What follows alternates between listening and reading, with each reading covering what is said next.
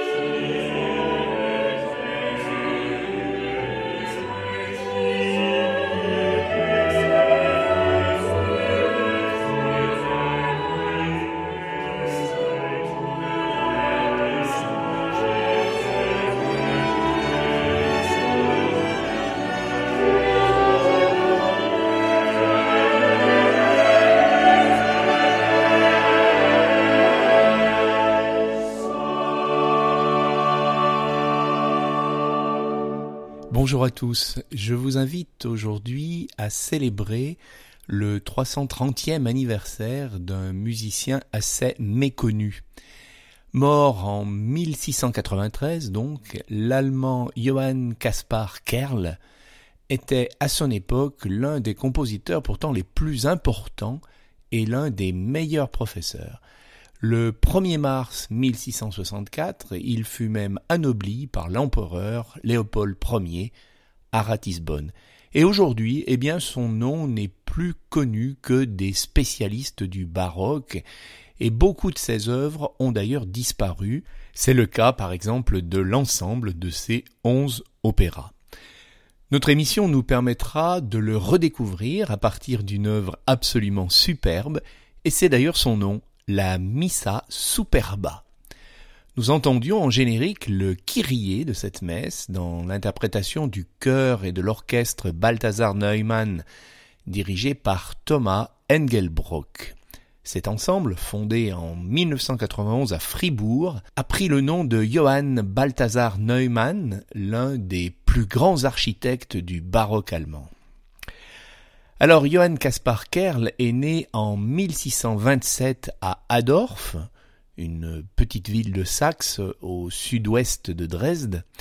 Son père est organiste et facteur d'orgue. Dès son plus jeune âge, Kerl fait preuve d'un talent musical exceptionnel qui va être encouragé par son père, par son musicien de père, dirons-nous. Il poursuit donc sa formation à Vienne, puis à Rome, où il va étudier avec Giacomo Carissimi. Il va ensuite voyager beaucoup, de 1656 à 1674. Il dirige la chapelle de la cour et l'opéra de Munich. Il se rend ensuite à Vienne où il va travailler comme organiste à la cour, aussi organiste à la cathédrale Saint-Étienne et professeur d'instruments à clavier. Et puis en 1683 ou 84, on ne sait pas exactement, eh bien, on le retrouve à Munich où il va mourir en février 1693.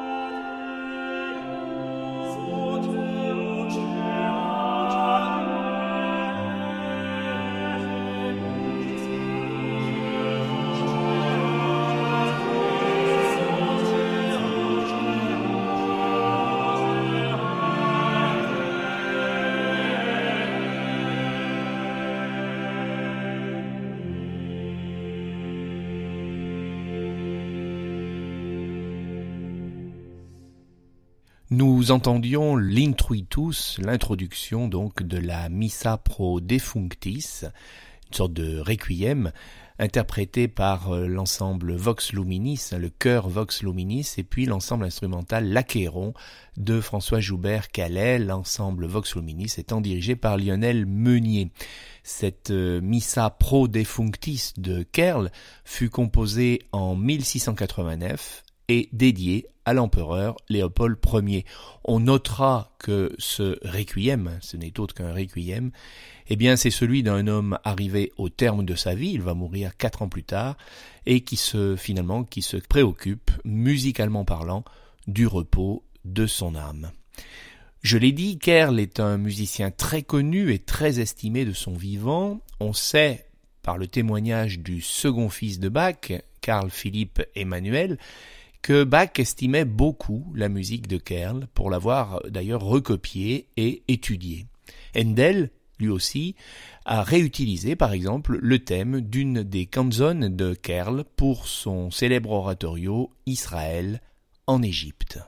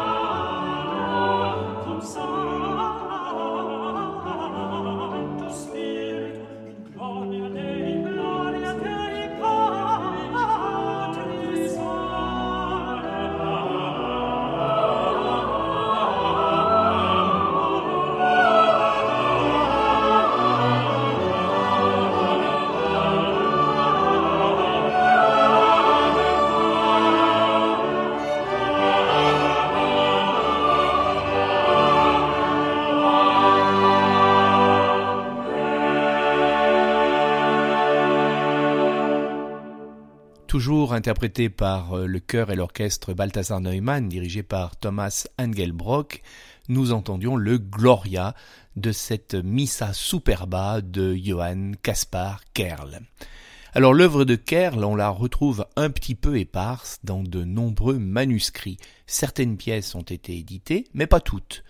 Le corpus comprend trois volumes de messe, des pièces de musique vocale religieuse dont un requiem, ainsi que de la musique instrumentale pour l'orgue, pour le clavecin ou divers instruments à cordes. Kerl a également composé une dizaine d'opéras qui, on le sait, eurent du succès, mais malheureusement seuls les livrets nous sont parvenus. Beaucoup d'ouvrages sont donc probablement perdus. En fait, on a surtout conservé de Kerl des œuvres pour instruments à clavier, et il faut dire qu'elle le présente comme un maître incontestable du style concertato, le style de concert italien.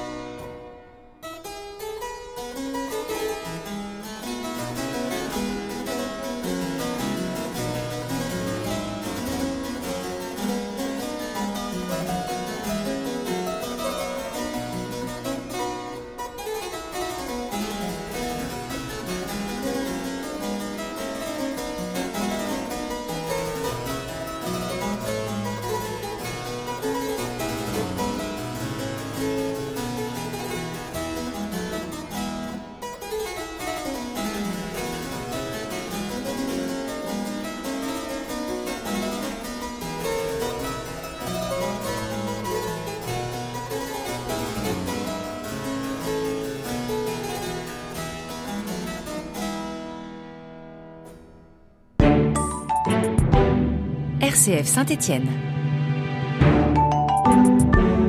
Boîte à musique consacrée à Johann Caspar Kerl à l'occasion du 330e anniversaire de sa mort. Nous entendions à l'instant la gigue, extrait de la suite en Fa majeur de Johann Caspar Kerl, joué ici au clavecin par Céline Frisch. C'est un disque alpha de 2008. Revenons à la Missa Superba. Elle est composée de huit parties vocales avec l'accompagnement de deux violons, de quatre trombones, d'un orgue et du violoncelle. La première fois qu'elle est mentionnée, c'est dans un inventaire de 1674. Comme on pourra en juger dans le credo, cette messe est une belle illustration, elle aussi, de l'écriture concertato basée sur des oppositions de masse sonore et sur de riches contrastes.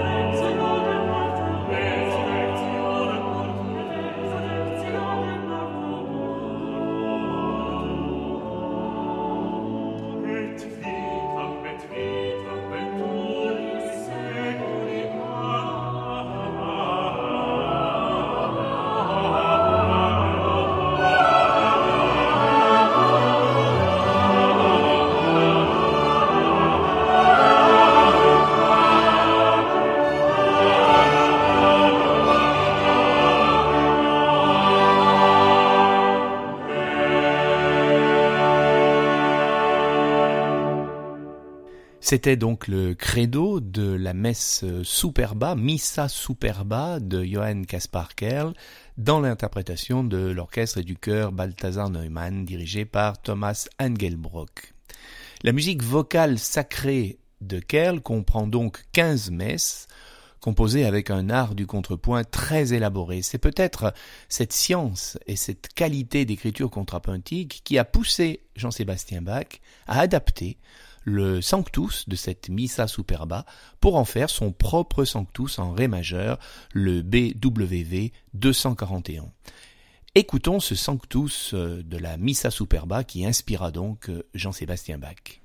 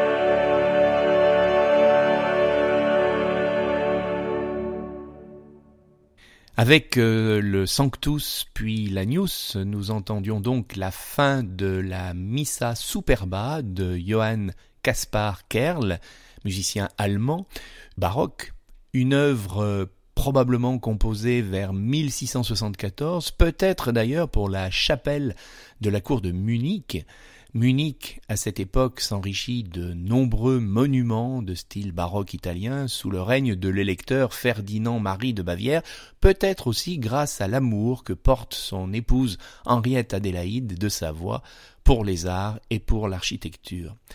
Notre émission s'achève et nous nous quitterons avec quelques mesures du motet Dominus regnavit decorem induit. Le Seigneur a établi son règne il s'est revêtu de splendeur, toujours par les mêmes interprètes, c'est-à-dire le chœur et l'orchestre Balthasar Neumann, tous dirigés par Thomas Engelbrock. Je vous souhaite un bel été et vous dis à bientôt sur les ondes de RCF.